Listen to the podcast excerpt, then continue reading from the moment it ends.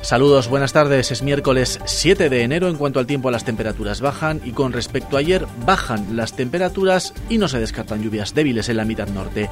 El mercurio ronda los 11 o 12 grados en las horas centrales y de madrugada no se registrarán valores negativos en ningún punto. El Ayuntamiento de Palencia estudia a través de su asesor jurídico si acudir a los tribunales tras la negativa de Adif de paralizar las obras de la alta velocidad a Cantabria aquí en la ciudad. Si el asesor considera que el requerimiento llegó tarde, fuera de tiempo, como dice Adif, no irán a los tribunales. Pero si cree que tiene más peso jurídico, que la obra es incompatible con el estudio original del soterramiento y de la alta velocidad, denunciarán. Así lo ha comunicado Miriam Andrés, alcaldesa de la ciudad. Si hay dos posibilidades, que el informe diga que es extemporáneo, que realmente tiene razón o está muy bien documentado jurídicamente.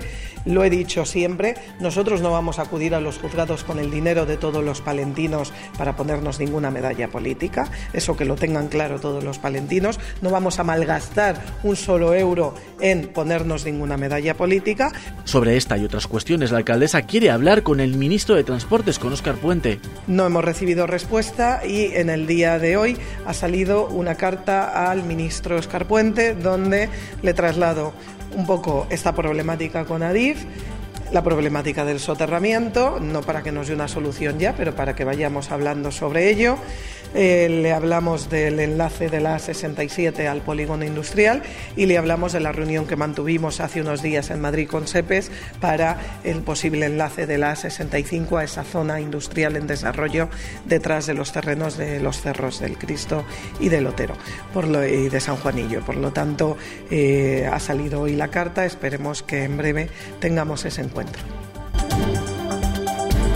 Más asuntos de ciudad. La semana pasada trascendían las fechas de los Anantolines, cinco días entre el 29 de agosto y el 2 de septiembre, con actividades en el fin de semana previo y posterior.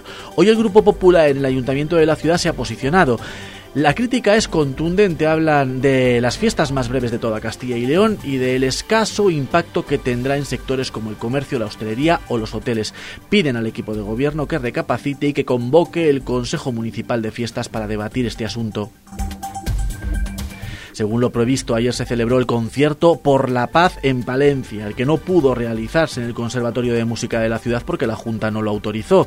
Argumentaron que existían connotaciones políticas en la organización al estar dentro de la plataforma de solidaridad con Palestina. Tras la negativa del gobierno autonómico, el gobierno municipal, el Ayuntamiento de Palencia, ofreció la Fundación Díaz Caneja, donde se celebró además con el respaldo del público ocurría ayer sobre las 8 de la tarde. El 112 recibía un aviso sobre una persona que amenazaba a otra en la calle Managua de la capital palentina con un hacha. Cuando se personó la policía local no localizaron al hombre y fue gracias a otra llamada de un particular que pedía auxilio desde el establecimiento del Leroy Merlín asegurando que éste quería matarle. El hombre fue localizado y tras indicarle que dejara el hacha en el suelo, el varón de 52 años amenazó con autolesionarse. Finalmente, el hombre fue reducido y detenido por los agentes de la policía local. Y esta mañana, Cristina Pastor, se ha celebrado Comité Provincial de UPA con la presencia del secretario regional Aurelio González. Los detalles. Sí, alrededor de 150 agricultores y ganaderos de UPAS han dado cita hoy en el comité provincial en el que han dado cuenta de la actividad de la organización en el último año y han planteado sus reivindicaciones. Por cierto que desde UPA han manifestado su apoyo a cualquier tipo de manifestación para reivindicar los derechos del sector primario. Eso sí, aseguran que las tractoradas que están teniendo lugar durante estos días están convocadas por unos pocos.